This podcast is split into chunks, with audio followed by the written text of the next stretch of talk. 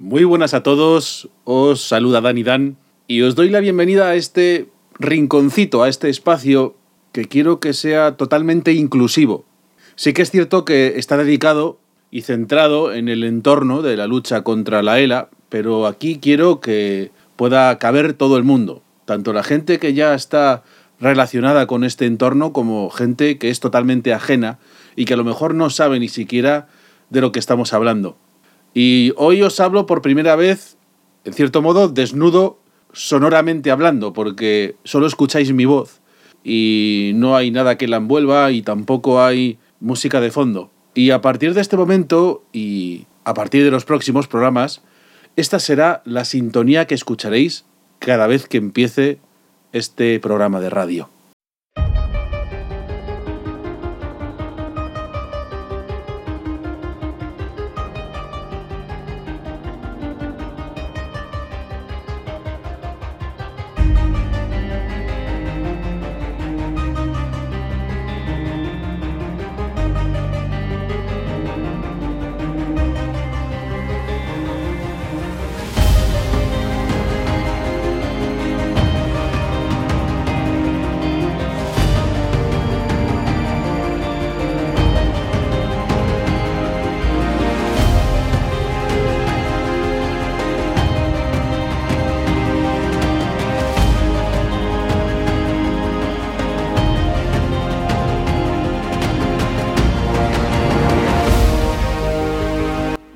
Que a alguien le llame la atención o le sorprenda que utilice un tema como este, con un tono tan épico, como sintonía de este programa.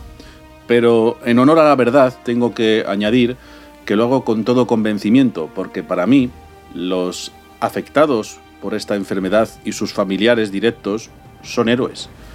¿Y qué entiendo yo como definición de héroe? Pues para mí un héroe es aquel que sigue adelante pese a todas las dificultades y limitaciones y no se detiene. Eso no significa que a una persona que yo considere un héroe o una heroína pues no pase por un momento malo o por una época complicada, porque eso nos puede pasar a cualquiera. Y porque considero que no es fuerte solo aquel que nunca muestra debilidad, sino que incluso puede llegar a tocar fondo y aún así, pese a todo, pese a lo mal que lo ha pasado, se levanta y vuelve incluso con más fuerza que nunca. Y yo pretendo con todo esto que la gente que es ajena a este entorno conozca toda esta realidad, que se conciencien, porque es lo que siempre se ha buscado con todos y cada uno de los eventos. Así que sed todos bienvenidos, poneos cómodos, porque vamos a dar comienzo al espíritu del Fénix.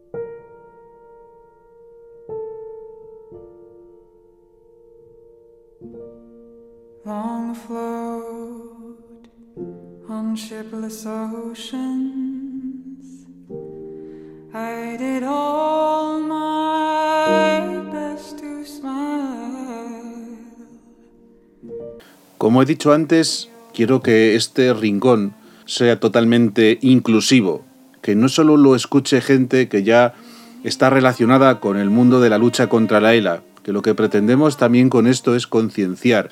Y es posible que haya alguna persona que pueda escuchar este programa y que nunca haya oído hablar de la ELA. Y por eso habría que hacer unos pequeños apuntes para que esas personas lo pudieran conocer. Estamos hablando de una enfermedad neurodegenerativa que poco a poco hace que tu cuerpo se quede paralizado. Eso sí, tu mente se queda totalmente intacta. Es mortal. No tiene tratamiento ni tampoco tiene cura. No se sabe qué la origina ni hay manera de poderla prevenir.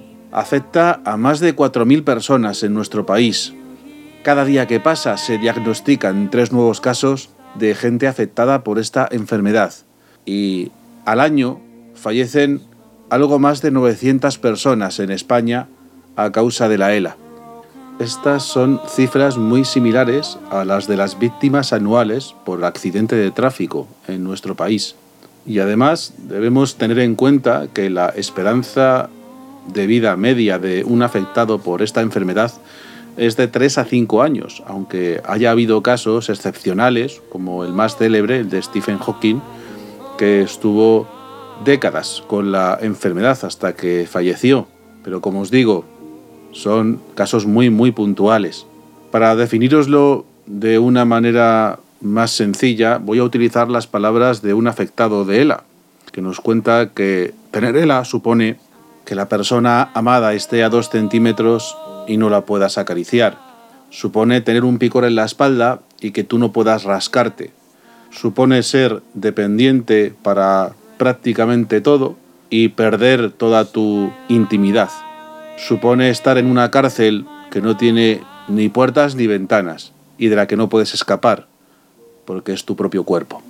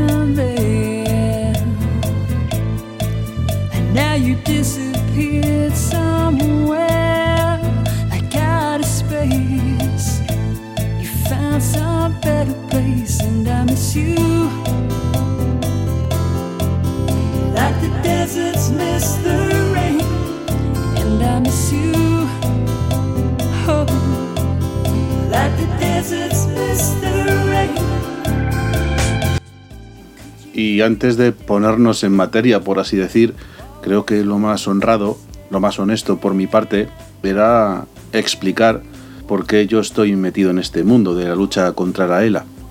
Y para ello tengo que decir en primer lugar que yo tengo la fortuna de no ser un afectado por esta enfermedad y tampoco tengo a ningún familiar directo que la padezca.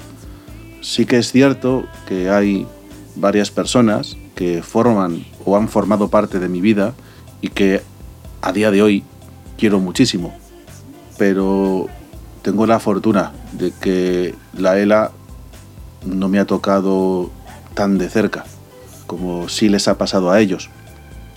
Y para que entendáis cuál ha sido ese proceso, creo que lo mejor sería contar mi historia. Y para ello tenemos que remontarnos a la década de los 80.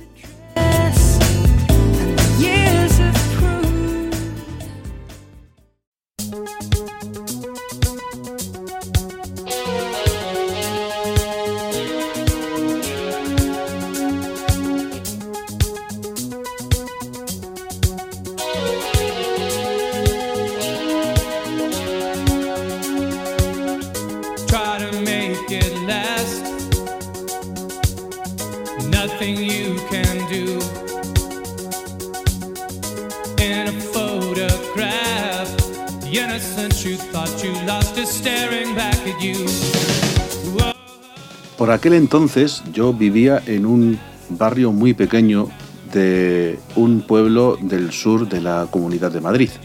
Y cuando digo que era pequeño me refiero a que prácticamente nos conocíamos todos. Era además un barrio muy aislado de lo que era el centro urbano de ese municipio.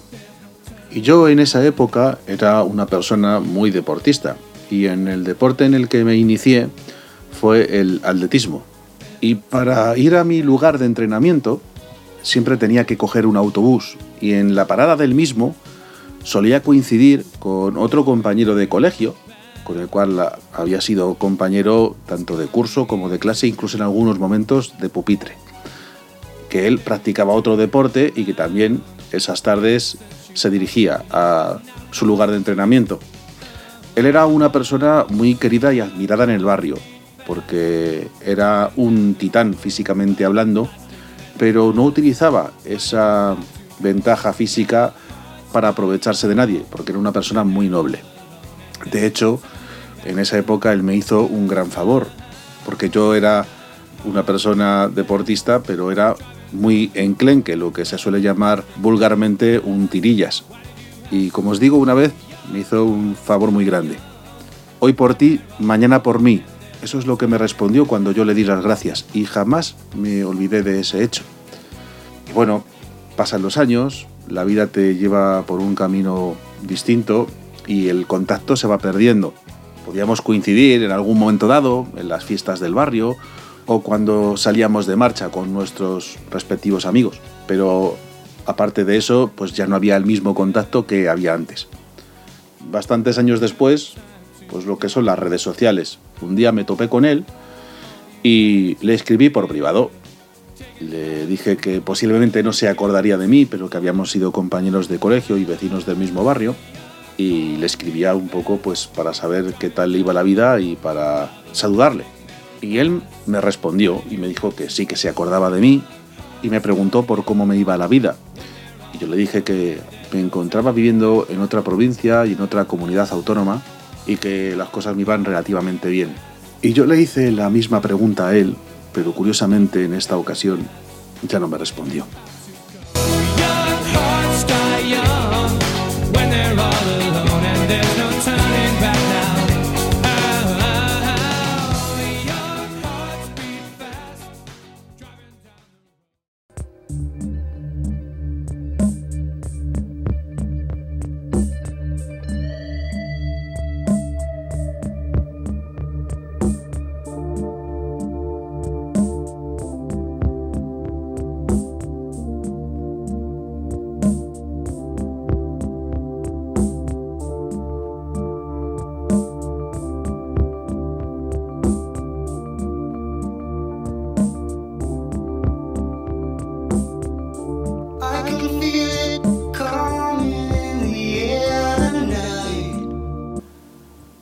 Entonces llegó un día que jamás se me olvidará.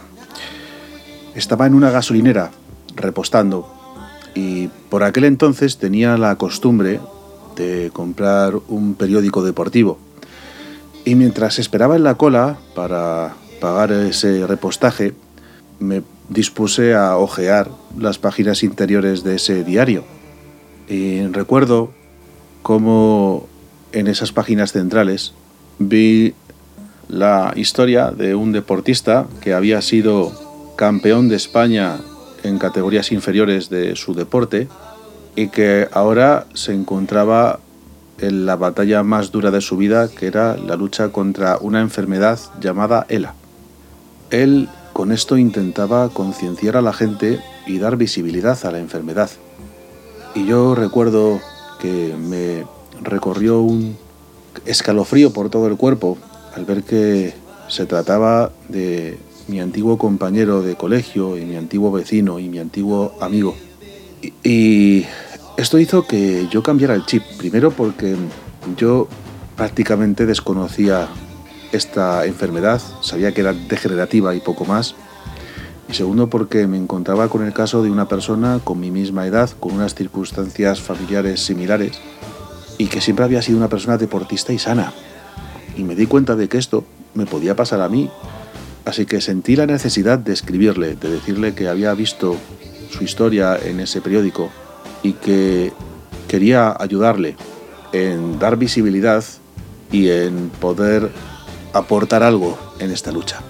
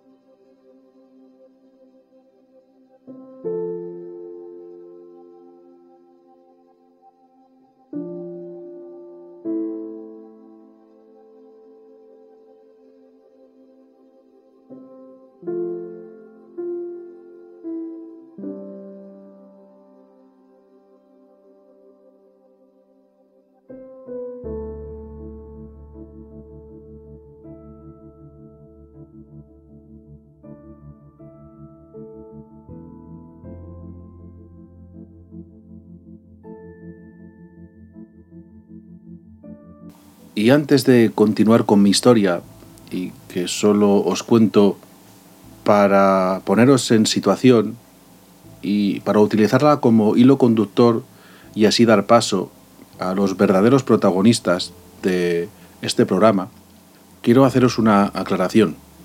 Si yo estoy involucrado en esta lucha, no es por algo que merezca ningún tipo de alabanza, no es nada meritorio, porque yo estoy por la razón más básica y más primaria que una persona pueda encontrar, que es el egoísmo.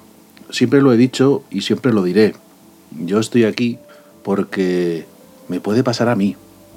Yo no estoy aquí por altruismo, ni estoy aquí porque considere que hay que ser solidario, que considero que hay que serlo, y más a día de hoy, tal y como es la sociedad, nos debemos a la solidaridad. Pero todo lo que yo he hecho y en lo que he participado ha sido simple y llanamente por egoísmo. Y continuando con mi historia y a modo de resumen, a este amigo mío le pregunté si le podía interesar acudir a un programa de televisión que en ese momento era muy popular, en el cual se entrevistaba a gente de todo tipo y que ya había entrevistado a personas que eran ejemplos de superación. Y esta idea me llevó a crear una campaña en redes sociales para que le invitaran al programa y esto me llevó a mi primer contacto con la plataforma de afectados por la ELA y en concreto con una persona que estaba dentro de la misma y que es la primera invitada al programa de hoy.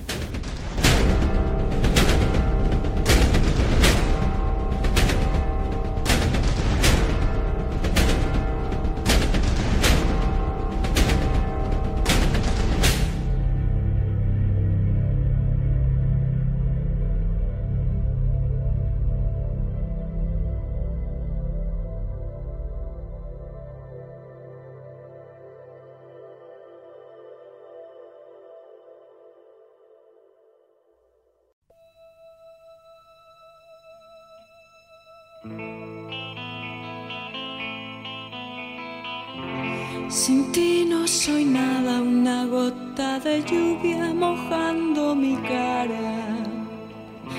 Mi mundo es pequeño y mi corazón pedacitos de hielo. Solía pensar que el amor no es real, una ilusión que siempre se acaba. Ahora sin ti no soy nada y suena esta canción de fondo, Sin ti no soy nada, de Amaral, en primer lugar porque así lo ha querido nuestra primera invitada y en segundo lugar porque es a modo de homenaje, porque por esta canción sentía especial debilidad un afectado de ella, que tanto ella como yo conocimos, ella más especialmente, y estoy hablando, como no podía ser de otra manera, de Juan Porcar, a quien comúnmente conocíamos como la voz de la ELA. Así que, como os digo, la primera invitada y yo no vimos mejor introducción para su entrevista que poner esta canción.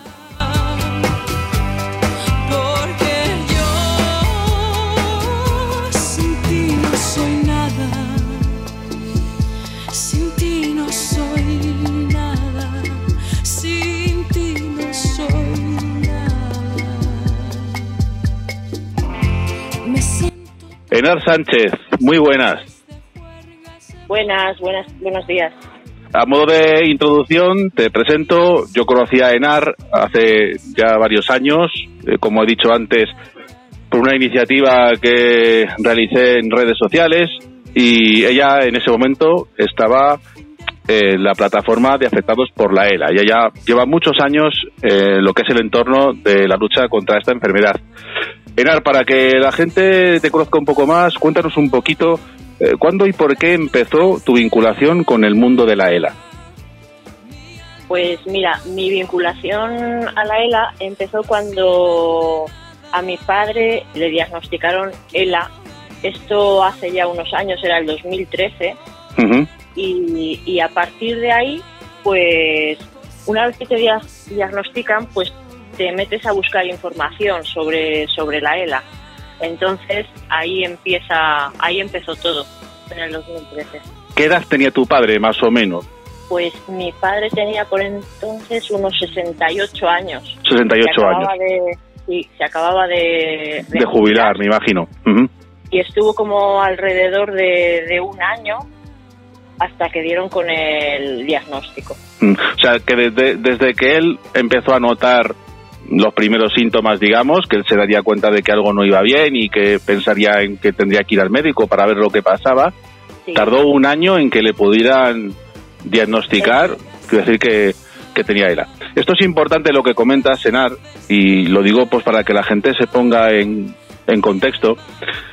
No hay ninguna prueba diagnóstica para determinar que una persona padece ELA, sino que se diagnostica por descarte. Una vez que se han descartado todo tipo de, de patologías que son neurodegenerativas, y cuando ya no, hay otra opción, es cuando se llega a la conclusión de que el afectado tiene ELA. ¿Cuáles son los primeros síntomas que tú recuerdes que tu padre notó para empezar a decir, tengo que ir al médico porque esto no, no lo veo normal? Sí, pues mi padre, desde que se jubiló, empezó a salir a caminar. El médico le dijo, no pares de hacer actividad física, ¿no? Que te va a venir bien porque cuando se jubila alguien es como que todo o sea que cambia, ¿no? De, estar trabajando, de estar en una actividad a, a, dejarlo, pues le dijo que siguiera haciendo ejercicio, ¿no? Y mi padre se iba todos los días a andar. Y se iba a andar, pero que andaba a lo mejor dos horas al día. Y llegó un momento, después de que llevaba sobre un año haciendo esta rutina, que empezó a decir que se le cansaban mucho las piernas, que las piernas le pesaban. Entonces, pues le dijimos que andara un poco menos, que, a lo mejor se estaba metiendo mucha caña. Él ya empezó a decir que no, que él notaba algo en las piernas, que, que y entonces, pues de hacer, de caminar dos horas al día, pues fue reduciendo, reduciendo, eh, hasta que ya dijo, tengo que ir al médico porque, porque esto no se me pasa. O sea, él notaba que no era un cansancio normal. Su sensación era de que las piernas le pesaban, como que llevara algo colgando en las piernas, como un peso que, llevaba ahí. Era lo que él decía, sí. Vale, me imagino que una vez que ya le diagnostican a, a tu padre la enfermedad, tendréis que hacer diferentes tipos de trámites administrativos por temas de ley de dependencia y demás. Sí, una vez que le diagnostican, que fue un periplo de, médicos, eh, porque primero le mandaron al traumatólogo y estuvo mucho tiempo esperando resultados de traumatólogo. Bueno, cuando le diagnostican, pues sí que se empieza, eh, pero, pero esto ya fue mucho después, porque una vez que te diagnostican, no piensas eh, que la enfermedad va a ir muy rápido y que vas a tener que pedir una discapacidad y, y demás. O sea que esto ya fue eh, a lo mejor después de, un año de diagnosticado, cuando ves realmente que la enfermedad avanza. Porque al, principio mi padre estuvo un año entero que, que seguía caminando más lentamente, pero se tardó después mucho tiempo todavía, sí, hasta pedir eso. Y ese proceso de, de pedir eh, una discapacidad y todos los papeleos administrativos que hay que hacer, también lleva llevó unos ocho meses o así, o sea, se tardó muchísimo. Sí, que es un proceso bastante complicado y farragoso también.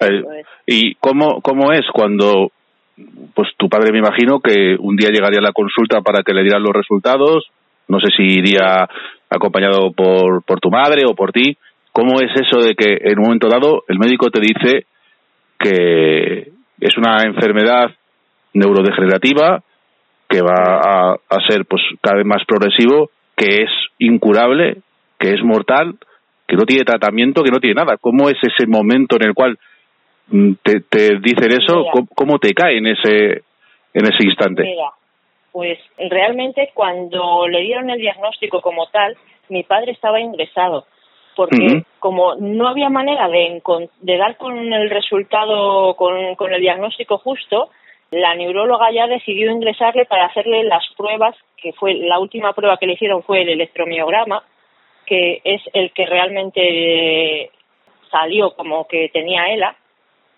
y estaba ingresado. Entonces, una vez que le hicieron esa prueba, la neuróloga primero se fue a hablar con mi madre y mi padre estaba en la habitación y no, no oyó nada de esto.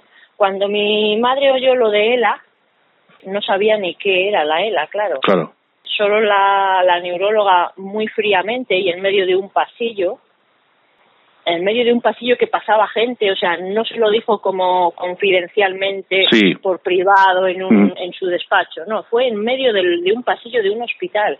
Mm. Eh, le dijo que tenía ELA y que le daba entre tres y cinco años de, de esperanza de vida. Eh, mi madre dijo, pero, pero, ¿y cómo? Pero no hay nada, pero habrá algo, un tratamiento. No, pues mira, es que no te molestes en buscar nada porque no hay nada. Mi madre, pues, eh, se quedó destrozada. O sea, yo recuerdo todavía que yo estaba trabajando y la llamada de mi madre llorando como una magdalena de que de que le habían diagnosticado él a mi padre y vamos a ver qué es eso, a ver si encontramos algo, pero fue muy duro, muy duro. A mi padre no se lo llegó a decir porque mi padre era muy sensible con, con estas cosas. Solo le dijo que tenía una enfermedad incurable y que no tenía tratamiento, pero no le dijo el nombre de la enfermedad en sí. Es una enfermedad que, que no tienes tratamiento, pero no le dijo te quedan tres años de vida, eso no, no quisimos nunca decírselo. Claro, porque si ya de por sí le dices a una persona que tiene una patología que es incurable, y no tiene tratamiento ni nada, si ya desde primeras le dices algo así, acaba esa persona se acaba hundiendo, ¿no? Fíjate que solo le di, cuando la neuróloga, mi madre dijo, no quiero de momento decirle nada. La neuróloga dijo, yo por ética profesional tengo que decirle que, que tiene una enfermedad incurable. Y mi Claro. madre le dijo, vale, dile, dile eso, pero no le digas que tiene, que le quedan tres años de vida, Claro, porque no sabemos cómo se lo va a tomar. claro, Solo fue decir la neuróloga que tenía, eh, que era una enfermedad incurable y mi padre se desmayó y tuvieron que entrar en la habitación a reanimarle porque porque perdió el conocimiento. un shock total, ¿no? Cuando le dicen la noticia. Sí, Y posteriormente de eso que nos comentas, ¿tu padre le dan el alta, le mandan a casa o está mucho tiempo en el hospital todavía ingresado? Al día siguiente del diagnóstico le dan el alta. Ya le dan el alta. Sí, le dieron el alta, ya salió salió andando, un poco, realmente no salía muy preocupado, salía, bueno, pues es una enfermedad que no tiene cura, pues tampoco él pensaba que iba a, a seguir avanzando, él pensaba, bueno, pues si tengo que andar más despacio, pues andaré Sí. más despacio. Claro. O sea, no lo pensó en ese momento que, que la enfermedad iba a avanzar con, con otras cosas. Sin embargo, él vería que progresivamente la enfermedad avanzaba y que él cada Eso vez es. tendría más limitaciones. Eso es, él, él se daba cuenta, claro, eh, que primero fueron las piernas y después a él le pilló muy rápido la respiración, le afectó a la respiración. Entonces eh, fue salir del hospital y claro, como ya llevaba un año y pico de médico en médico, pues le afectó la respiración, le pusieron muy pronto la máquina para poder respirar, la BIPAP, y, y claro, él, él se, daba cuenta que la enfermedad avanzaba. Y teniendo en cuenta esto, que como decimos es una enfermedad que poco a poco pues va limitándote, te va mermando físicamente. ¿qué cambios se producen en la vida de, de tus padres, eh, en lo que es en la familia? ¿Cómo es ese día a día? Porque, claro, mm, estamos hablando de que cada vez tendría que necesitar ciertas adaptaciones en su domicilio y, bueno, pues los pisos convencionales, digamos, que no están preparados para este tipo de, de cosas. ¿Cómo, ¿Cómo fue todo ese proceso, Ainar?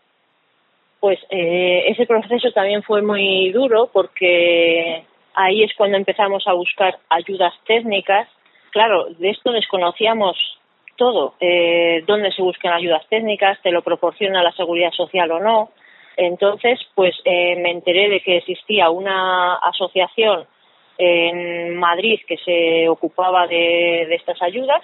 Me puse en contacto con ellos. Lo primero que, bueno, ellos te dan mucha información, te proporcionan información tanto de su página web para que veas un poco cómo va a, avanzar la enfermedad, ¿no? Y lo que se va a necesitar.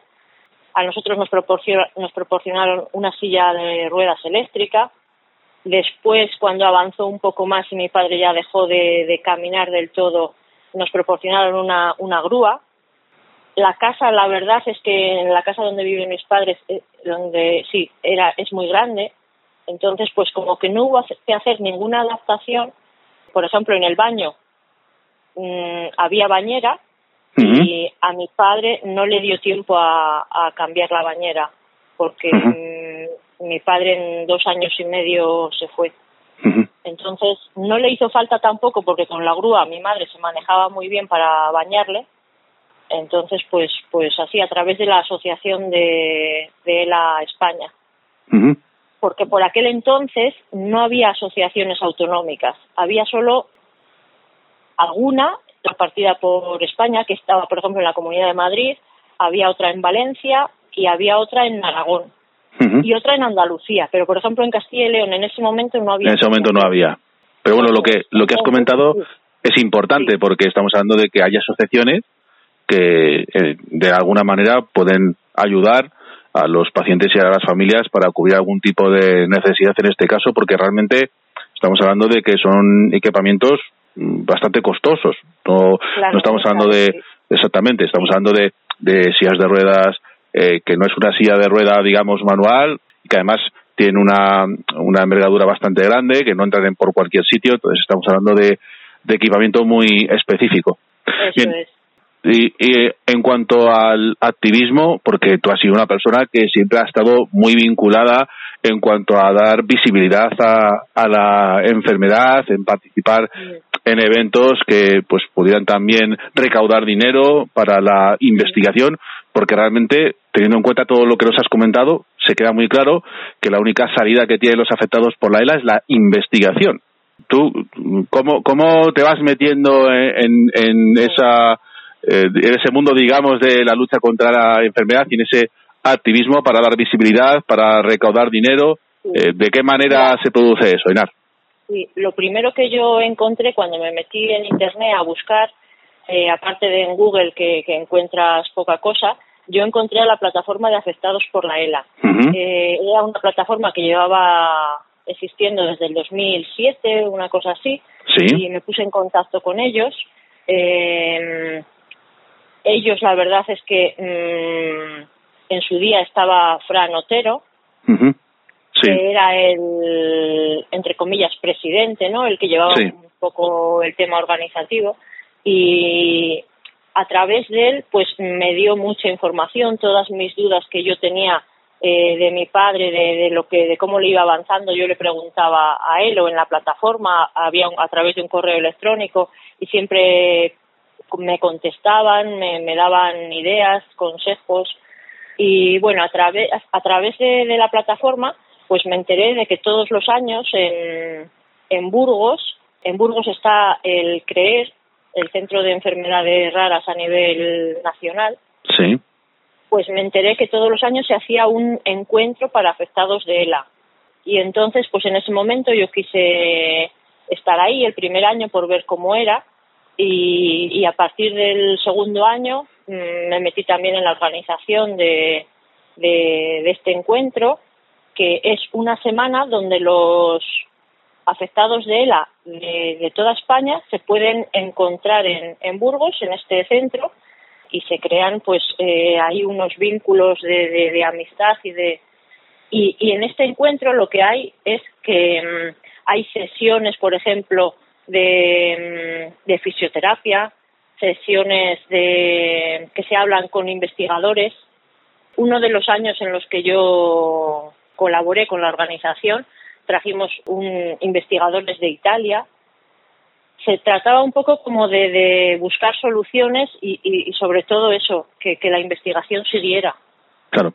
Este digamos que era un encuentro para pacientes con la enfermedad y que también, también tuvieran pues la ocasión de escuchar de primera mano los adelantos que se pudiera hacer en cuanto a la investigación de la, de la enfermedad, aparte de, bueno, algún tipo de terapias, tratamientos a nivel de fisioterapia que les pudieran ayudar, porque estamos hablando de que, eh, bueno, pues hay una merma a nivel muscular que es importante ir tratando día a día para que así se pueda paliar un poco. Este, este congreso que me comentas, del cual pues tú formas, formaste parte de la organización, como me has comentado, se realizaba anualmente, supongo. Se realizaba así anualmente, siempre alrededor de por el mes de mayo, junio. eh, duraba una semana, había un periodo donde, vamos, que se sigue realizando, solo que este año, eh, con motivo del COVID, se ha paralizado, pero se supone que el año que viene se va a volver a, realizar. Sí, en cuanto tengamos una cierta normalidad, ¿no? Eh, igual que ha pasado con, con otros eventos que también hablaremos en, en este programa, se, se podrá recuperar. Eh, y antes nos comentabas que en su momento, cuando le dan el diagnóstico a tu padre en vuestra región, Castilla-León, no había ninguna asociación. Pero posteriormente, con el paso del tiempo, se crea el ACIL.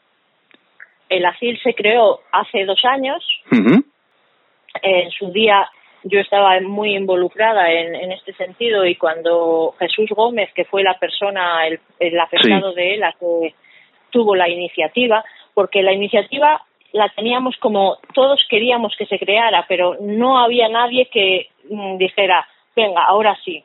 Jesús era una, una persona muy querida y que tenía muchísimos amigos y, y seguidores y, y, y entonces pues a través de él pues se creó el AFIL, ya te digo que hace dos años, en la creación del AFIL, pues bueno, se, se hicieron unos estatutos, o sea que se fue haciendo paso a paso y, y bueno, y ahora realmente ya por fin funciona y, y ahora tienen, ahora ya pueden dar ayuda a, ayudas técnicas a los afectados de Castilla y León.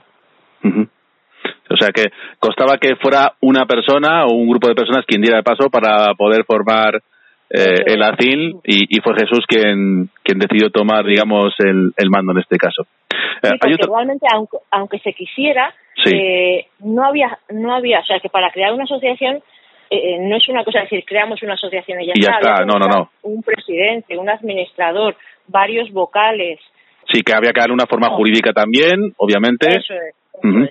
Exacto. Entonces, en su día yo fui vocal de, de la CID. Y una cosa, Enar, porque posiblemente pues eh, han pasado muchos años y no te acuerdes, pero en esos primeros contactos que tuvimos tú y yo, por lo que he dicho al principio de esta conversación, eh, a mí me llamó mucho la atención como persona un poco recién llegada en este entorno la desunión asociativa que había en el entorno de la lucha contra la ELA. Es decir, había diferentes asociaciones o plataformas o fundaciones, pero que no tenían, no había ninguna transversalidad, ni, ni había ninguna unión, ni, ni, digamos, eh, había tampoco un plan de acción que fuera unitario o que hubiera unos criterios, ¿no? Que unieran a todos a la hora de plantear cualquier iniciativa o evento para dar a conocer la enfermedad o para poder conseguir fondos para la investigación, sino que cada una un poco iba por su lado y a mí eso me llamó mucho la atención porque en otro tipo de patologías pues sí que sin embargo parece que se ve que hay federaciones no que engloban a todas esas asociaciones y de esta manera se hace todo de una manera eh, más coordinada. Tú qué sensaciones tienes a ese respecto o, tenías la misma sensación que yo cuando tú un poco te iniciaste en, en este eh, tema del activismo Sí, así es. O sea, que yo tuve la misma sensación. O sea, que había mucha desunión. Entre las pocas que había no había ningún tipo de unión, o sea que cada una tenía su grupo de, enfermos y de afectados y, como que mm, se intentó en varias ocasiones alguna algún tipo de, de, unión, de contacto a través tanto de la plataforma en su día como después a través del grupo de Reto Todos Unidos. Del, del cual hablaremos también porque ha, sido muy importante, pero bueno, no, no quiero adelantar acontecimientos. Y entonces, bueno, se intentó de varias maneras, pero, pero nunca se, se consiguió nada. Sí. Tampoco me explico exactamente el motivo de, de la desunión, o sea que, que no sé el motivo de que no se consiguiera unir. No sé. Bueno, yo recuerdo porque una vez que tuve el contacto contigo y demás, y, se hicieron varias cosas, eh, hubo un momento crucial en mi caso. Bueno, hubo un afectado que además recientemente no, nos ha dejado, tristemente, Carlos García Patallanas, que era periodista deportivo y, bueno, afectado de ELA y que él solía escribir un blog cada cierto tiempo y uno de, de, los temas que tocó en su blog era precisamente esto que estamos hablando de la desunión asociativa, ¿no? Y como a mí hay, algo que me llamó mucha atención, eso a mí me hizo escribir una carta abierta a todos los afectados por la ELA que yo publiqué en los diferentes foros que estaban relacionados con esto, ¿no? Y a partir de ese momento eh, tuve una aluvión, ¿no? De, de peticiones de amistad en Facebook y demás, porque había mucha gente que me encontré que pensaba igual que yo. Pues Y realmente a partir de ahí me metí eh, yo también en la plataforma de afectados y, y un poco intenté ser ese puente ¿no? de unión entre los diferentes organismos relacionados con esto y, y es lo que tú acabas de decir. Mm, no había manera. O sea, sí que hubo alguno, eh, no, no voy a nombrar a ninguno, ni de los que estuvieron a favor ni de los que no lo estuvieron, ¿eh? Pero sí que hubo a- a gente que tuvo buena voluntad, porque teníamos planteado hacer una sentada, ¿no? Y, y con Sí. un moderador totalmente neutral que, que pudiera pues coordinar eso y, y no fue posible porque muchas de ellas no dieron su brazo a torcer y no quisieron saber nada porque decían que nunca se iban a poner de acuerdo y yo creo que bueno en mi opinión que es muy personal yo creo que hay veces que hay que olvidarse de lo que ha pasado anteriormente y, y un poco mirar hacia adelante. Pues Enar muchísimas gracias por este ratito por querer Pues colaborar nada. porque sé que tú no eres una persona que normalmente ni aparezcas en entrevistas ni ni que suelas salir mucho, siempre has querido tener un perfil muy bajo y discreto, eso sí, y esto lo dejo muy claro, con mucho trabajo en la sombra, muy valioso para todas las cosas que se han realizado, aunque tú no hayas sido una cara visible, eso hay que ponerlo de manifiesto, has hecho mucho trabajo muy valioso y has dedicado muchas horas a esto y yo públicamente quería Muchas gracias por tus palabras y a ti por, por eh, intentar seguir dando visibilidad a, a- a la ELA haciendo este programa. Muchas gracias por haber querido ser la primera invitada a este primer programa de El Espíritu del Fénix. Muchas gracias.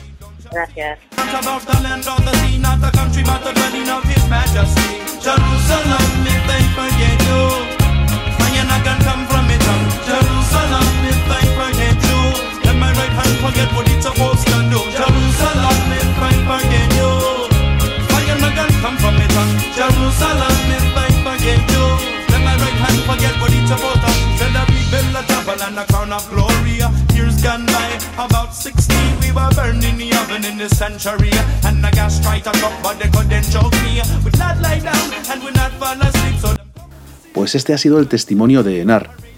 Y continuando con mi historia, con ese hilo conductor, tenía que deciros que no conseguimos con esa iniciativa en redes sociales que invitaran a nuestro amigo a ese programa, pero esta acción no quedó realmente en saco roto porque gracias a ello yo me involucré más en la plataforma de afectados por la ELA.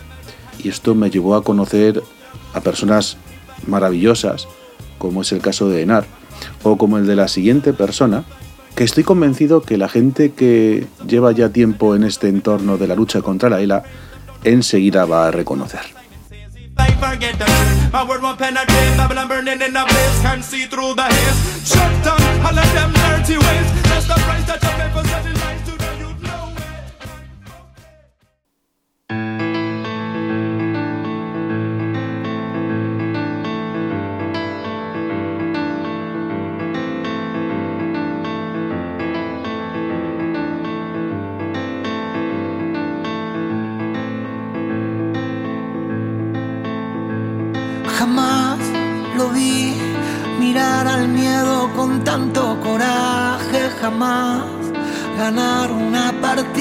Tan salvaje y yo aún llevo tus consuelos de equipaje. Jamás lo vi tener tantas sonrisas escaparate, jamás callar tantos tormentos y desastres y tú otra vez cambiando lágrimas por bailes. Puede llenar los siete mares de valientes y nunca llegaría a parecerse ni a un cuarto del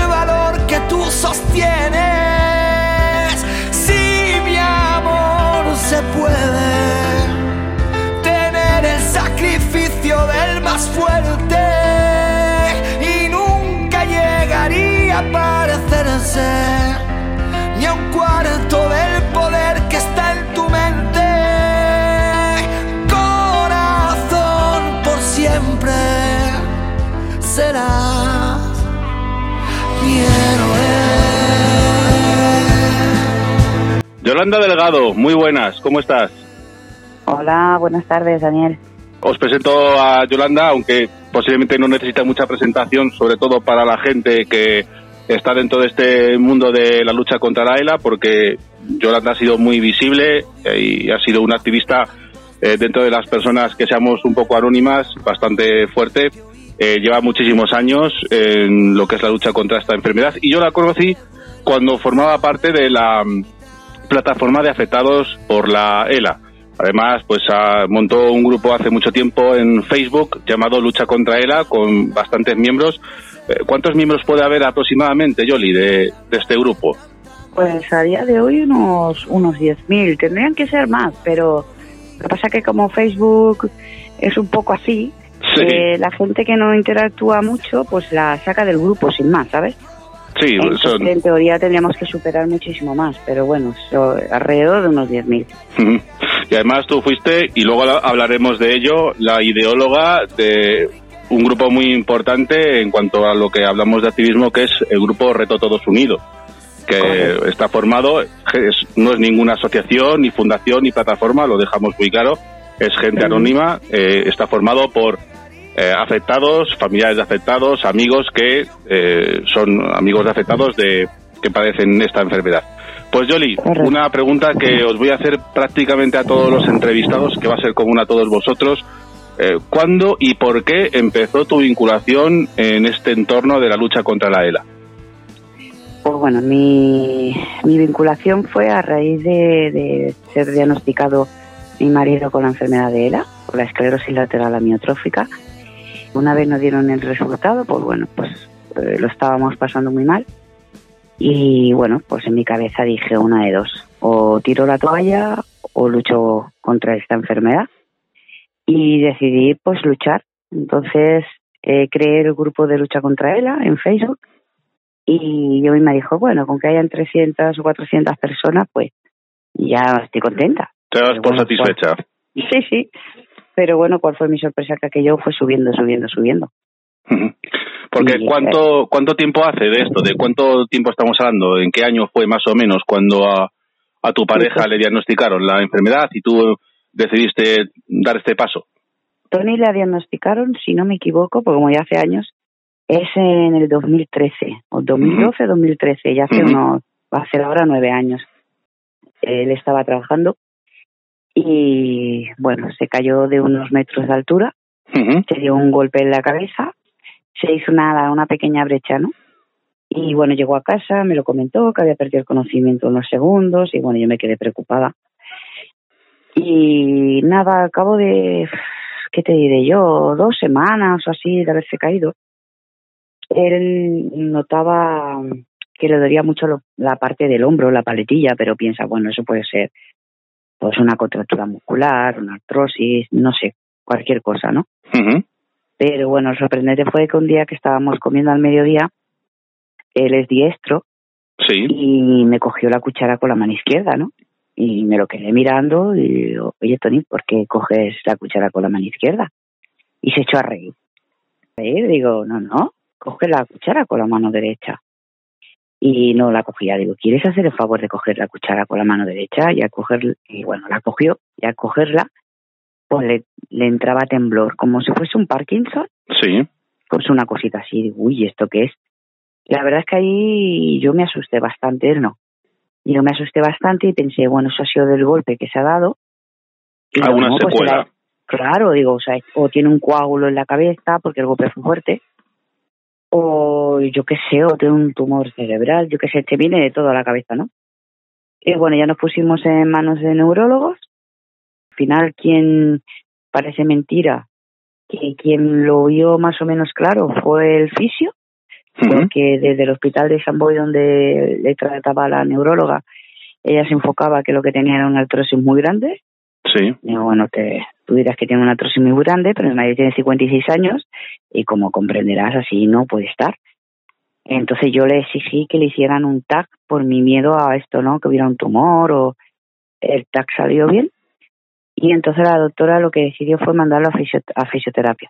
Ujú. Eh, cuando entró en fisioterapia y lo vio el fisio, dice, no, no, dice, espera, espera, que voy a hablar con la neuróloga. Entonces habló con ella y le dijo, oye, no me acuerdo el nombre de la doctora, que yo esto, yo no lo veo que sea de fisioterapia. Yo creo que esta persona lo que tiene es algo neurodegenerativo, ¿no?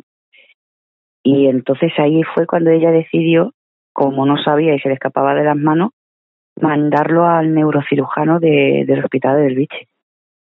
Llegamos al neurocirujano del hospital del Biche, miró todo el TAC, las pruebas que le habíamos hecho, porque lo querían operar de la espalda sí o sí, porque decían que estaban fatal por las espaldas y él decía, pero, pero anda, que yo no me meto en una operación, que yo no, a mí no me duele la espalda ni me encuentro mal para que me metan a mí ahora y me abran por delante el cuello, y me- que yo no me meto en eso.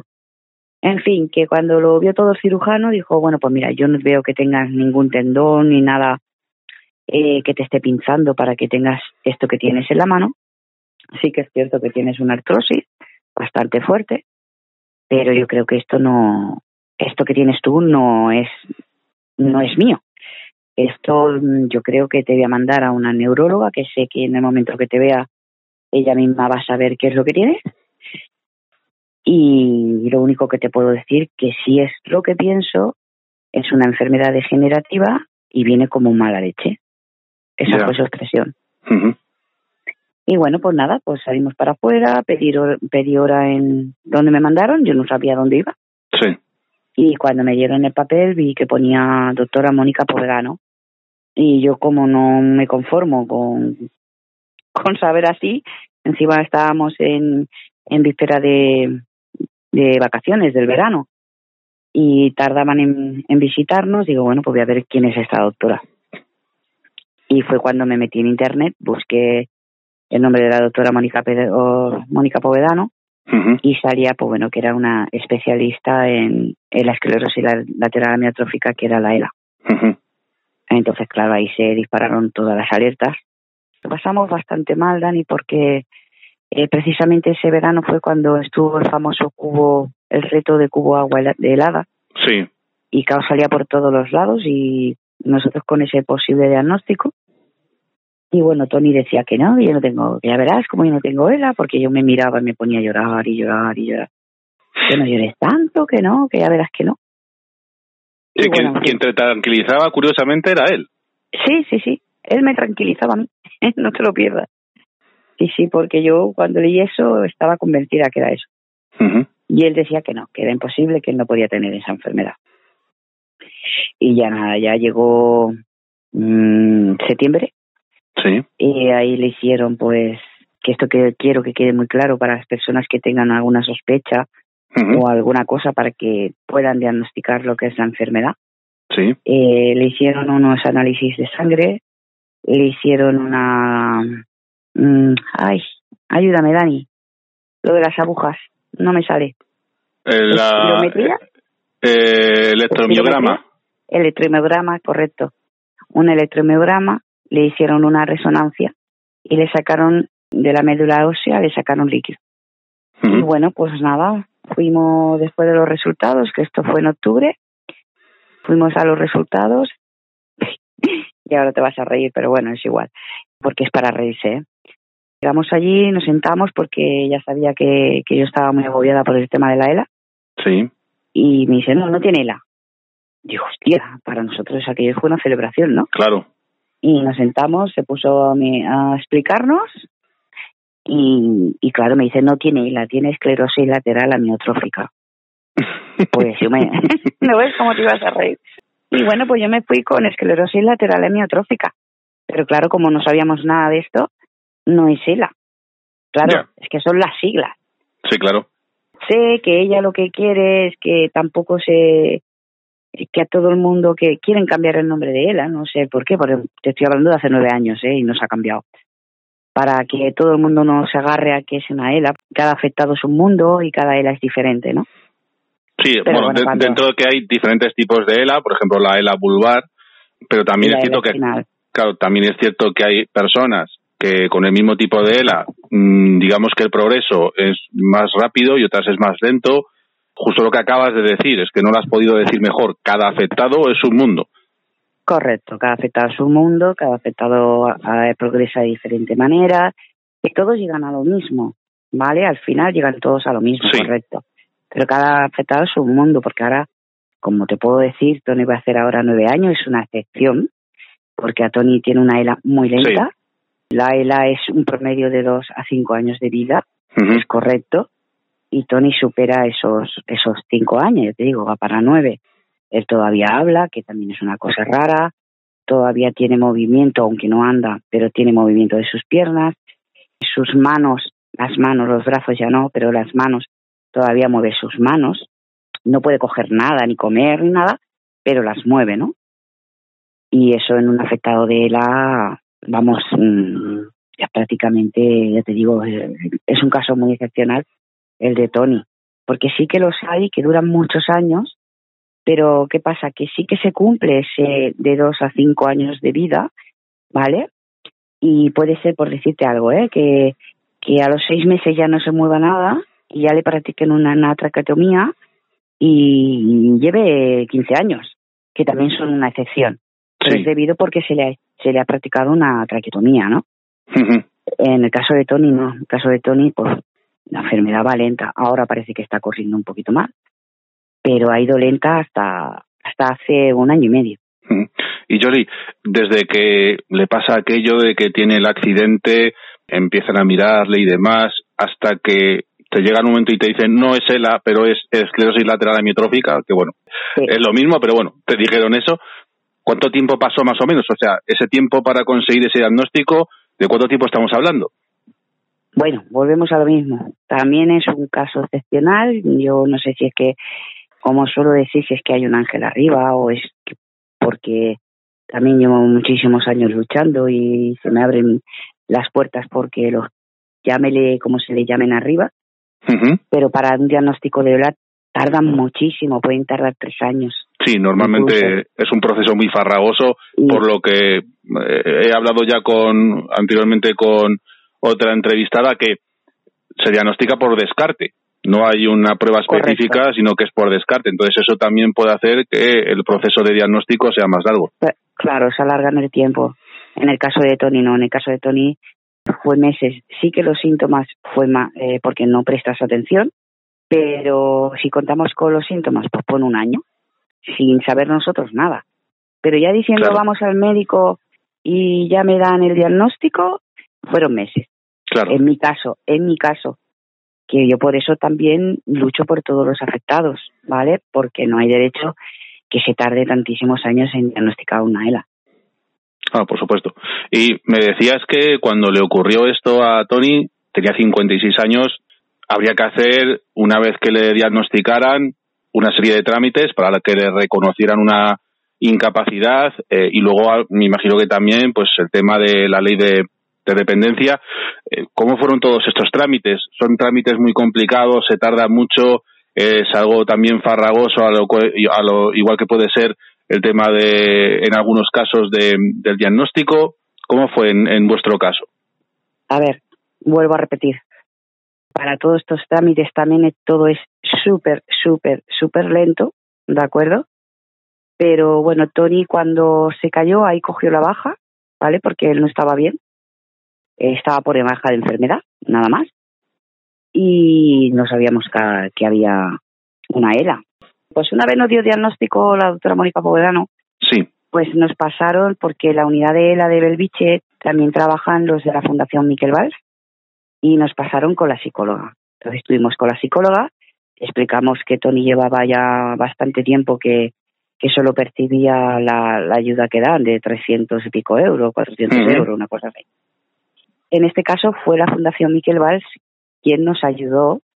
Yo tuve que preparar todos los papeles que me pidieron, yo se los mandé a ella y en aquella época lo tramitaron ellos. Eh, también fue rápido. Porque en la región donde vives tú, ¿había o hay actualmente alguna asociación que sea exclusiva de la ELA, relacionada directamente con la ELA? Sí, es la Fundación Miquel Valls. Es Miquel Valls allí. Es un, fue un, un enfermo de ELA que falleció, bueno, antes de fallecer fundaron, hicieron la fundación y bueno, pues siguieron con, con la fundación.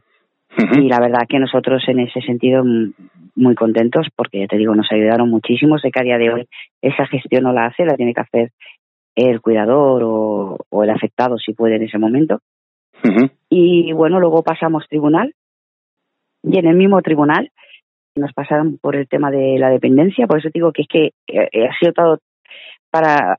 Eh, que a ver, que nosotros lo hemos tenido fácil, Dani, Sí. eh, quiero que se entienda porque yo no puedo mentir, ¿vale? Lo nuestro ha sido una excepción, pero por eso también decidí aún más luchar por los demás, porque si, si yo he tenido esos derechos, los demás también lo tienen, ¿no? Por Entonces, supuesto. te digo, noso- nosotros pasamos por, por tribunal, pasamos unos papeles, y luego nos mandaron por el tema de la penden- de dependencia, que fue rápido también. Nos pasaron a la consulta, de ahí nos pasaron a como una asistenta que había allí, Sí. ya nada, esa persona sabía lo que era la ELA y lo que representaba. Y nada, en pocos meses vinieron a casa los de la dependencia para ver cómo estaba. Y ahí lo tramitaron todo y vino todo, todo también rápido. En mi caso. En nuestro caso, recalco que luchamos porque esto no existe. Claro. Son muy pocos los casos, ¿vale? Yo sé que ha habido incluso fallecidos, han fallecido y están sin la ley de dependencia. Sí, sí, eso ha salido yo, publicado incluso. Ha habido gente que le ha llegado la respuesta de la ayuda cuando a lo mejor llevaban meses fallecidos. Exactamente, exactamente. Y un tema de actualidad, porque lamentablemente desde hace más de un año estamos sufriendo un- unas circunstancias excepcionales por la pandemia de la COVID-19 y esto nos ha afectado a todas las personas en general. Pero imagino que también en el caso de Tony, que es un afectado. ¿Cómo ha afectado a alguien como Tony, que padece ELA, en su día a día esto del COVID? Lo digo porque, a ver, me imagino que vosotros cada cierto tiempo tenéis vuestras consultas, tenéis vuestro, él tendrá su tratamiento de, de fisioterapia y demás. ¿Cómo ha afectado en este caso a Tony todo esto de la, de alerta pandemia y demás? Pues mira, te puedo decir que con el tema de la pandemia, eh, Tony fue operado en, en noviembre de 2019 por una pancreatitis aguda, que fue por una vesícula con piedras. En enero lo operaron, a finales de enero, me parece que fue el 30 de enero, y justo al salir de allí y entró la pandemia. Pues Tony sigue sin salir. Aquí estamos. Yo salgo lo justo para ir a comprar la comida, Sí, pues para la farmacia, eh, que incluso te estoy hablando que empieza ahora a salir así, pero bueno, mis vecinas, la panadera me traía el pan, la vecina me traía no sé qué, eh, la compra por online y bueno, eso nos ha repercutido muchísimo porque nosotros, que es el consejo que le doy a todos los afectados de ELA y a sus cuidadores, es que cuando haya un diagnóstico que disfruten el máximo posible, que salgan, que viajen, si pueden, que se reúnan con amigos. Todo esto nosotros lo hacíamos. claro. Y pues imagínate, desde noviembre de 2019 esa actividad nosotras ha sido cero. Entonces, Claro. ¿qué pasa? Que la enfermedad pues ha avanzado porque no tiene ese movimiento. Luego lo que es unidad de ELA cero, pues cero total, pero cero. Ni neumólogo, ni, ni neurólogo, ni nutrición, ni fisio, nada, cero. No nos, nos atendían por teléfono. Te puedo decir que desde noviembre hasta ahora, que llevamos un año y pico, ¿no? Sí, Pues habremos tenido por teléfono dos llamadas claro. de la neuróloga para ver cómo estaba y aparte unas dos llamadas o tres por el neumólogo porque Tony había empeorado, porque había llamado yo, no porque ellos llamaran expresamente. Entonces, pues imagínate, un desastre total. Claro, y es que total. si una Totalmente persona abandonados. Claro, si una persona sana, entre comillas, ya tiene que tener cuidado por el tema de la COVID, porque se pueda contagiar, un afectado o un familiar directo de un afectado, más todavía, porque claro, eh, que un afectado de la se contagie de la COVID puede suponerle algo muy, muy, muy peligroso. Estamos hablando de que Hombre, tienen que tener mucho cuidado normalmente, pero ya con algo como esto, más todavía. Hombre, por supuesto, eh, el, el que pueda resistir un COVID, ten en cuenta que lo que te acá es a nivel pulmonar. Claro, Pues la mayoría se va, sí irían. Tony a día de hoy está una capacidad pulmonar de un 62%. Él, un simple resfriado, eh, puede acabar en, en el hospital. claro. Entonces, imagínate un COVID. Imagínate un COVID.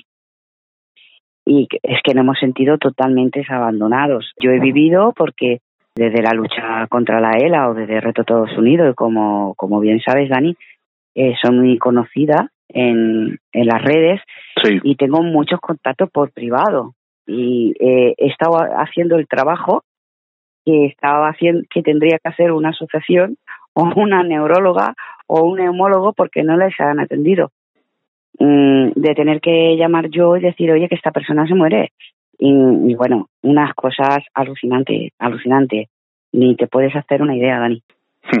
Sí, pero yo quiero que lo cuentes, porque precisamente lo que buscamos con todo esto es que la gente conozca esta realidad y se conciencie pues y empatice. Pues mira, te comento, eh, hay una, una señora que en plena pandemia, eh, me parece que no sé si fue, fue eso, fue marzo, marzo o abril sería una cosa así, el marido empezó a tener dificultad respiratoria por la ELA. Recarco, por la ELA. Eh, empezó a llamar y a escribir a, a, la unidad diciendo que su marido se estaba ahogando, que tenía mucha mucosidad, que por favor que, que a ver qué hacían por el tema de, de neumólogo. Ignorancia total sé que sí, que te llamaré, no la llaman, me llama a mí, atacada de los nervios, llorando, Yolanda, que no sé qué hacer, que estoy desesperada, que, que mira lo que me está pasando. Y bueno, ponerme en contacto yo directamente con la doctora y decirle, oye, ¿qué pasa esto? ¿Qué, qué, estáis haciendo? Que, que esta persona está mal. Que sí, que sí, que mañana llamamos. No le llamó ella, le llamó la enfermera. Y bueno, ella ya en el desespero llamó a paliativos. Paliativos vinieron, y le dijeron que bueno que se lo iban a llevar a una residencia para ver qué, qué le pasaba. Pues dijo ella, bueno, pues se lo llevan y me traen, que a ella no la dejaron asistir, no podía estar ni en ambulancia ni nada. Se la llevaron y al día siguiente le dicen que su marido se muere. Y es como que mi marido se muere, que... Tremendo. Mm, yo quiero ir a verlo, yo quiero despedirme de él. No, lo sentimos, pero no puedes. Tremendo. Pero ¿qué me estáis diciendo? Que no, que no, que no. Ella pudo escribir una carta que se la leyeron y bueno, falleció. Y lo más grave, lo más grave es que en su parte de su muerte pone posible COVID-19, que se ha encontrado hasta con problemas a la hora del seguro. ¿Vale? Claro. Y ese hombre no murió de COVID. Claro. Murió por la ELA y por el abandono porque no había un neumólogo que fuera un experto por la ELA y supiera lo que había que hacer. Y esa persona pues no pudo ni ir al entierro de su marido, nada, porque antes no se podía nada. Se lo llevaron y ya no lo volví a ver más, ni vivo ni muerto. Está bien que cuentes esto porque así la gente se pone en contexto y sabe por qué gente como tú, gente normal, por así decir, anónima, tiene que ponerse a eh, organizarse de alguna manera y crear para mí una locura maravillosa como era el reto Todos Unidos, ¿no?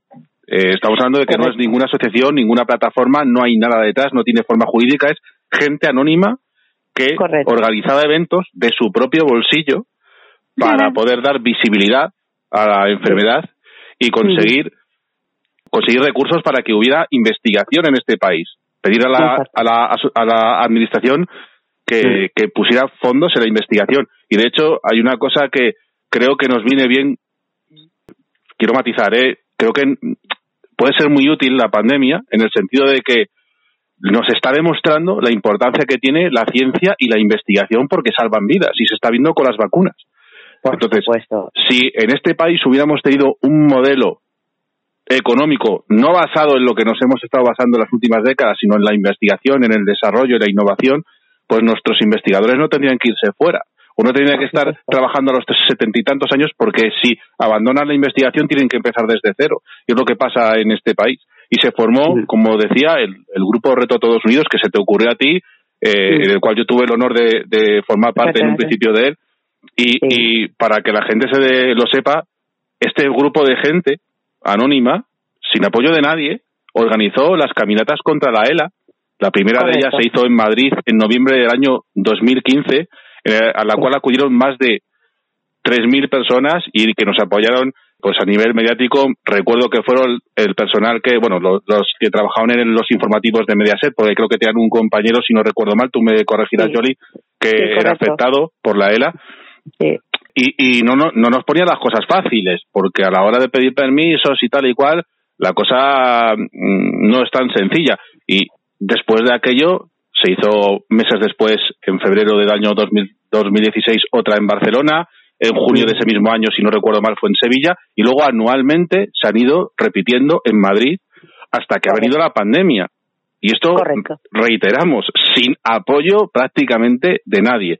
Y en lo que se pedía una cosa, que es la investigación. Investigación igual a solución, porque es lo único que puede salvar a los afectados por esta enfermedad. ¿Cómo se te ocurrió a ti esto de decir, voy a montar aquí un grupo de gente y tal, y a ver qué cosas podemos hacer? Porque esto, no sé, algún día se te debió de encender una bombilla o te levantaste o algo y dijiste, voy a, voy a montar aquí con un grupo de piraos como yo, por así decir, y vamos Sí. a hacer algo. Pues mira, te comento, pues un día, así sin más, digo, Jolín, podríamos echarnos a la calle, pero las asociaciones y fundaciones eso no, no lo hacían. ¿Qué pasó? Que dice, bueno, voy a formar, digo, ¿qué nombre le pongo? Ostras, digo, es que lo, lo genial sería que estuviéramos todos unidos.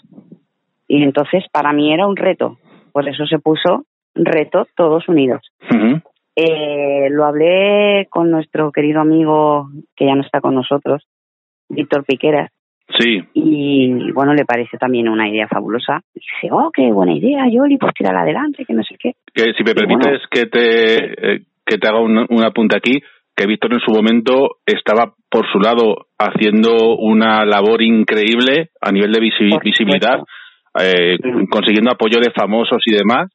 Eh, un- que me acuerdo que era Víctor lucha contra ERA, yo tengo además la camiseta de Víctor y, y yo tuve el placer y el honor de estar en- con él en la caminata que casi hice el- en esa caminata, la primera de Madrid y luego también en la de Barcelona hice el, el camino con él, casi todo el camino con él y era una persona increíble.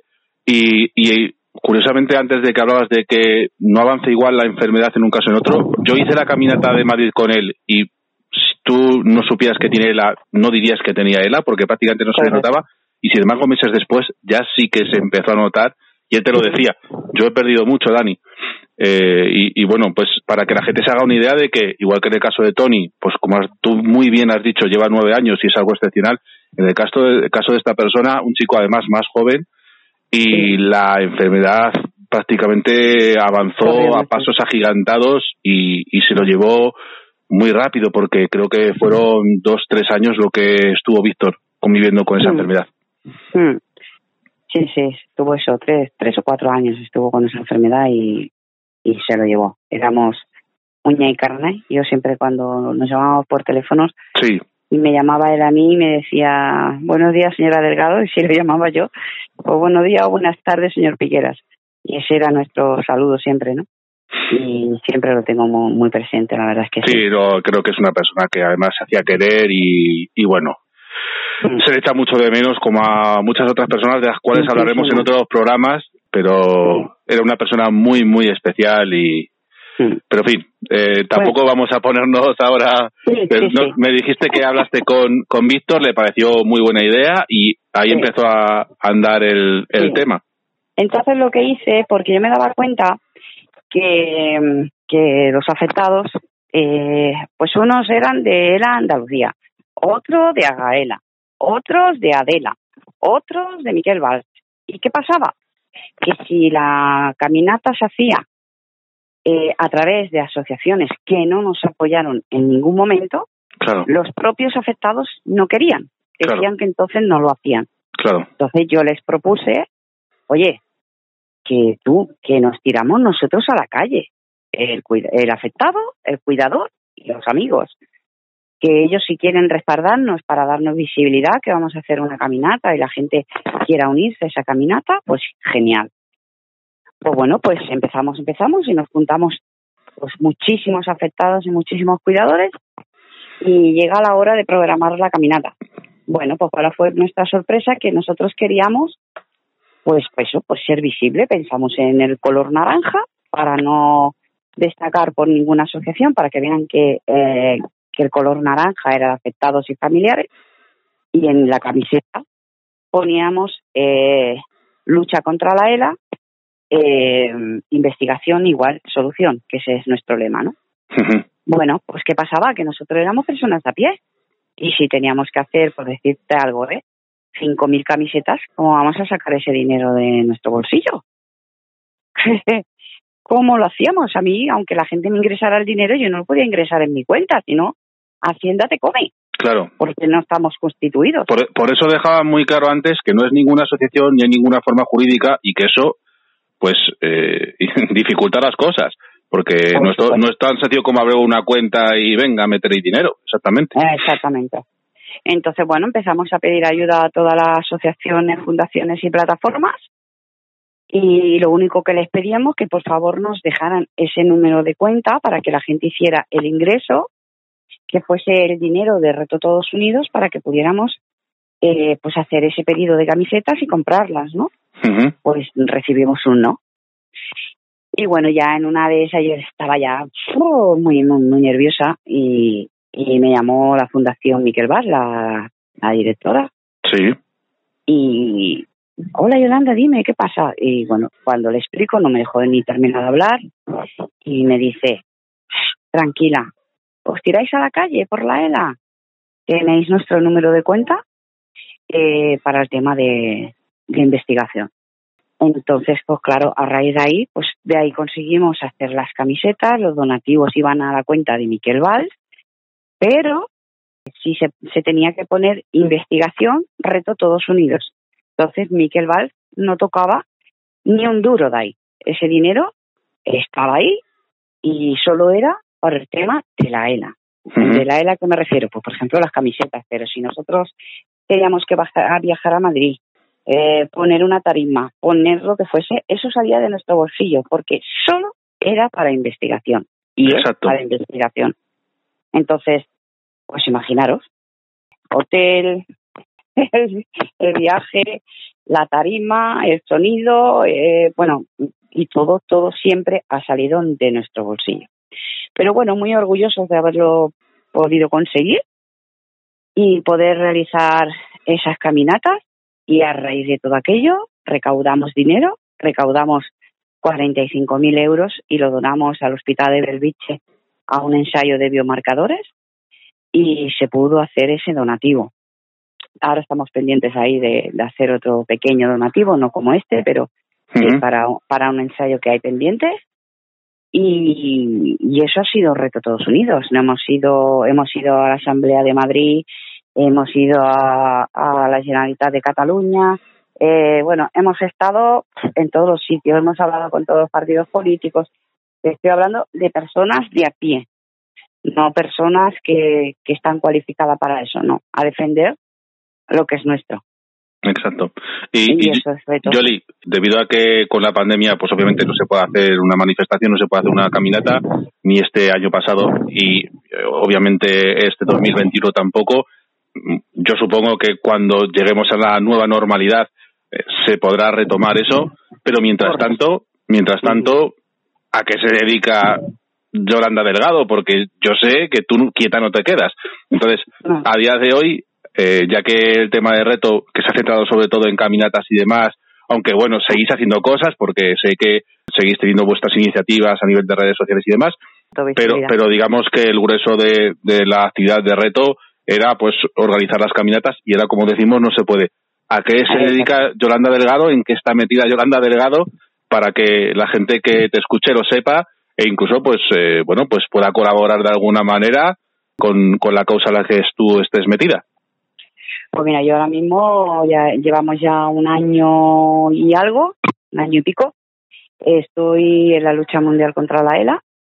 Sandra Castillo es quien dirige la lucha mundial contra la ELA y pues yo le doy pues el apoyo, ¿no? Lo que estábamos luchando es por el ensayo de Nurón, que todavía estamos ahí. Parece que, que otra vez nos vuelven a dar un chute de, de energía. Y aparte de eso, Dani, como me aburría, Sí, sí, me aburría, no te lo pierdas, ¿eh? No. ¿Ves, ves cómo te conozco? Si ya sabía yo que algo estaba metida. No, no, no. Debido a, bueno, pues al estrés, por siempre tener la isla presente, y pum, pum, pum, pum, pum, pum, Claro. pum, pues digo, va, me voy a meter en esto de TikTok. Y me metí en TikTok. Y al principio me puse a hacer vídeos, pues eso, de, do- de, de dobles, de la chona y de A, todo a eso. nivel a nivel de recreativo, por así decirse, para Eh, reírse y demás. exactamente, Exactamente. Y la verdad es que me ayudaba mucho a no pensar. Y como a mí me gusta el tema de cantar y todas esas cosas, pues dije, oye, pues mira, me parece divertido, Sí. desconecto, que cada uno desconecta a su manera. Pero bueno, ahí ahora ha llegado un punto que dije, "Mm, ostras, ¿y si meto la ELA aquí? y bueno, pues hice mi, primer, mi, mi primera publicación de, de la ELA, eh, la gente me apoyó, pero ¿qué pasa? Que para hacer eh, un directo, que un, live, como le dicen, Sí. tienes que tener mil seguidores. Claro, yo tenía, por decirte algo, 128. ¿vale? Claro. Madre mía, ¿y esto cómo lo consigo? Pues bueno, yo como soy muy cabezona y yo digo, yo tengo que conseguirlo, pues bueno, me iba metiendo en directos de gente, iba explicando lo que es la enfermedad y de verdad, no solo TikTok, es para reír, eh, doblajes y todo. Hay gente maravillosa que me lo han demostrado que en tres días subí a casi 1500. Claro. Pues- hicieron vídeo, me hicieron dúo, por favor, Di, seguir a Yoli. di- di cuál es tu cuenta de TikTok para que la gente que te escucha ahora y que no lo sepa, pues te pueda seguir. Pues mi cuenta de TikTok es arroba Yoli Delgado, y toda la SIS es con Y. Ujú. Y esa es mi cuenta de TikTok. Y entonces pues estamos dando difusión, hemos hecho un directo. Eh, en el primer directo eh, hubieron casi 700 personas, imagínate. Digo, ostras, qué alegría, por una Dios. locura, una locura. Sí, sí, porque sabes tú que en Facebook nos poníamos a hacer Eh, directos. es lo que te iba a decir, en los tiempos de Facebook, si se conectaban 50 ya era... uh, te volvías, no, no, te no, volvías loco. Eh, Sí, exactamente. A ver, podían conectar como mucho 20. 20. ¿Y qué pasaba, Dani? Que los que, los que se metían eran del mundo de la ELA. Y yo digo, no, no, no. Yo quiero que esto lo sepa gente que no es de la ELA. Exactamente. Entonces, claro, como eh, hay muchísima juventud, y no jóvenes también, ¿no? Y en TikTok mm, sí que ha habido, sé que hay varias personas que han hecho algún vídeo, pero no live, no directos. Pues, eh, oye, ha dado un resultado que de verdad, mm, un apoyo increíble, eh, la gente preguntándome, oye, ¿qué es la ELA? He colgado vídeos que sale Isa Royce también, pues contando lo que es la ELA. Eh, ha salido una, eh, pues un vídeo con Tony en su silla. Eh, la gente, pues, oye, ¿y esto de, de, de la ELA? Que, Claro, la que tenemos que centrarnos en eso. Yo cuando he colaborado o hecho alguna cosa, yo también inten- intentaba, aunque sabía que la mayoría de la gente que iba a ver ese mensaje era alguien que ya estaba dentro de este entorno, yo quería dar ese mensaje también a la gente que no lo es. O sea, eh, lo que, lo que queremos es concienciar y que la gente empatice y que la gente sepa lo que es esto, sepa que le puede tocar también a él o a ella, porque es así, claro. porque es Sí. así, que nos puede tocar a cualquiera de nosotros o a cualquier familiar directo en cualquier momento. Eh, es así. Entonces, lo que necesitamos es no solo hacer un mensaje endogámico, que nosotros ya sabemos lo que es la ELA, sino que la gente de fuera sepa, oye, es, hay esto, apóyanos y haznos más fuertes porque vas a facilitar las cosas y vas a hacer que posiblemente, pues si a ti te toca más adelante, lo tengas más fácil o incluso que no te toque, porque llegaremos a conseguir eh, ciertos objetivos que permitan, por ejemplo, a nivel de investigación, que haya, porque ya con, con que se cronificara la enfermedad sería un paso de gigante, Sí, que estamos hablando de que es incurable y mortal. Correcto, Entonces, correcto. eh, son pequeños pasitos que se pueden llegar a dar, pero que es que para eso necesitamos a la gente. Es así. Correcto. Yo, mira, el último vídeo que lancé, me parece que es el último, ¿eh? Pues lancé que eso, que diciendo, te lo resumo porque no me acuerdo exactamente el qué, que bueno, que TikTok no solo era para baile, doblajes y todo eso, sino que también podía ser un- una red solidaria y que se, se supiera lo que es la ELA y otras enfermedades que somos totalmente invisibles, ¿vale? Y sobre todo hago hincapié cuando explico lo que es la enfermedad y en el final te digo, no te olvides que el próximo puede ser tú, ¿vale? Exacto. Y la verdad es que, bueno, mm, está llegando a, a bastante, hay mucha gente buena, hay de todo, porque según decían en TikTok, madre de Dios, Y yo decía, ay, miedo me está dando, ¿no? de meterme. Pero digo, bueno, tiene que correr, tiene que correr. Y la verdad es que sí, que, Claro que sí. está funcionando. Creo que sí. Pues, Jolly, ya, y antes de despedirte, yo quería hacer una aclaración, eh, más que nada para que la gente que nos escuche, es, obviamente estoy llamando a gente que conozco y a gente eh, con la que tengo incluso relación, pero eh, lo que quiero dejar también claro, tú y yo hemos discrepado en muchas cosas, seguimos de hecho discrepando en muchas cosas, pero eso Eh, no Y significa... hasta que no muramos, hasta que no muramos. Exactamente, pero eso no significa que no podamos tener una conversación como la que tenemos Por supuesto. y que, te- y que persigamos el mismo objetivo. Y esto lo digo porque ojalá, ojalá eh, este, este tipo de comportamiento lo tuviera más gente, y cuando hablo de más gente me refiero incluso a los que luego manejan todo el cotarro, eh, y, de los que dependemos para todo y los que hacen las leyes, ojalá, eh, en vez de dar los espectáculos que dan, bastante lamentables, pues aunque hubiera discrepancia, por lo menos para ciertas cosas, tuvieran esos acuerdos de Estado y el caso concreto de, de la investigación que es necesaria y se está viendo, ojalá hubiera un pacto de Estado para decir, vamos a dedicar tanto por ciento de lo que sea para esto, porque cada año fallecen más de 900 personas en este país a causa de esta enfermedad. Te puedo decir, Dani, que yo le he dicho que ojalá la ELA hubiese sido contagiosa, como ha pasado con el COVID. Mira que me alegro Bueno, muchísimo eso lo hemos dicho muchas vacuna, veces. que la vacuna haya salido, pero igual que han corrido para vacuna, podían haber hecho para las personas que se están muriendo, ¿eh? porque se mueren tres diarios y se diagnostican tres. Entonces, si uno quiere, se puede. Lo que pasa que, ¿mm? ¿Qué vamos a hacer?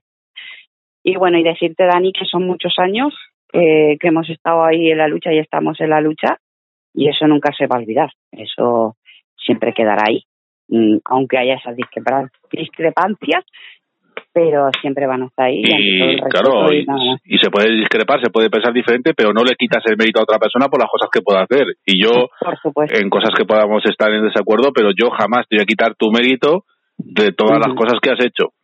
Eso está, Por eso está supuesto, tú clarísimo. también, tú también lo has tenido y siempre te lo he dicho, ¿vale? Siempre te lo he reconocido y te lo seguiré reconociendo, que sin ser afectado ni familiar, siempre has estado, desde el primer día que te conocí, has estado, has estado en la lucha. Y eso es de agradecer, aunque tú me digas, no, es que puedo ser yo, puede ser mi hija. Pues... Sí, vale, me parece muy bien, pero ojalá muchísima gente fuese como tú, en ese sentido. Pues eso es lo que pretendemos, Yoli. Muchísimas gracias por este rato. Muchísimas Nada. gracias por haber querido colaborar con esto. Obviamente, a mí no me van a escuchar mil personas como te escuchan a ti de TikTok, eso seguro. Pero espero que, por lo menos, si convencemos a uno, si convencemos a uno para que se una a esto, yo creo que ya nos podemos dar por satisfechos. Lo dicho, Yolanda, muchísimas gracias por participar, por dar tu testimonio, que creo que es muy valioso. También le digo a cualquier persona que, por lo que sea, se encuentre que acabe de aterrizar porque la han diagnosticado, yo le recomiendo que contacte con ella porque le va a poder aconsejar, le va a poder ayudar o le va a poder indicar dónde puede acudir para que le ayuden porque lleva mucho Correcto. tiempo en esto, conoce a mucha gente, ha tenido, tiene muchos contactos y eh, creo que es una persona a la que cualquier persona puede recurrir. Quiero decir, eh, es una persona que siempre ha estado, y eso hay que reconocerlo, siempre ha estado eh, para atender a cualquier a cualquier persona. sí. Eso es. Sí, correcto. Pues Así es. muchas gracias, Yolanda, y Dani. como le digo a todos, Muchas estamos en contacto y que y que siga la marcha en TikTok. Sí, y a ver si pronto salimos a la calle. A ver, a ver. Esperemos que sí, y saldremos y no solo para hacer una caminata, hombre, tendremos que Claro también vernos para otras cosas que que si no. si no, malamente.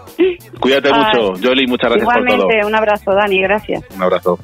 ¿Será que tus acciones puntúan? ¿Será que las emociones fluctúan? ¿Será que nadie nos enseñó a amar? Toda una vida para aprender a amar, supongo. Relaja el entrecejo, la sonrisa. Ve despacio cuando tengas prisa. Y pilla este mensaje que te traje. Básicas instrucciones para este largo viaje.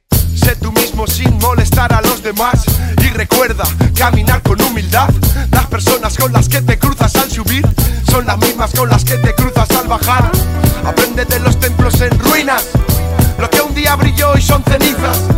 Son Pues a cada paso que des, toda causa tiene consecuencias después. Quien no ha visto su futuro mirando el pasado, quien no está sujeto a lo que ha predicado. Ya lo dijo Sato alguna vez, ¿no? No hubo amor en la infancia del ¿no? El recuerdo no te debe hacer sufrir. Disfruta cada nuevo paso, elige a dónde ir. Tú tienes adamantio en tu interior. Ponte el traje y sal a hacer del mundo un lugar mejor. Check it out. El mundo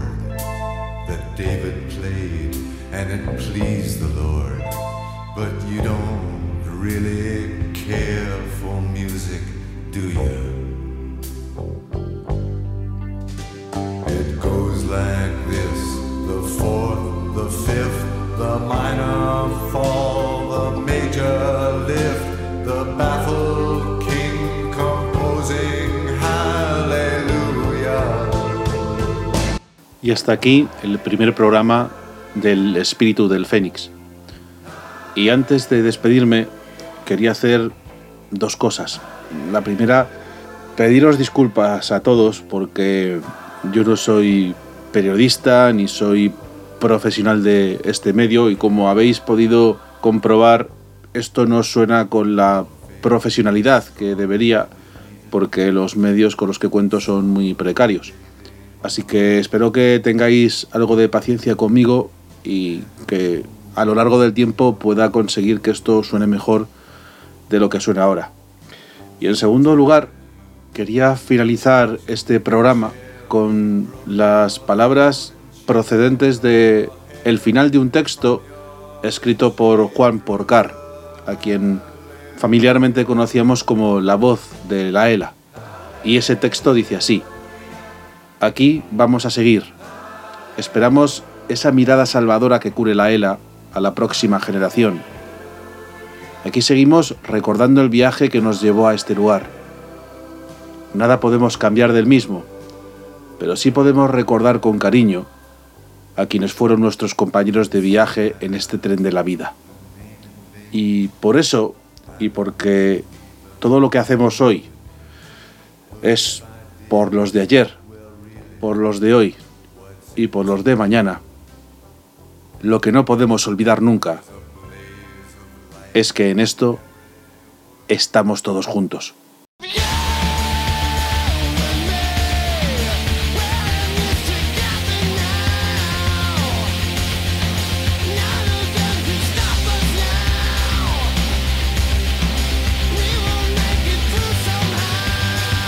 Muchas gracias a todos por estar ahí y os espero en el próximo programa.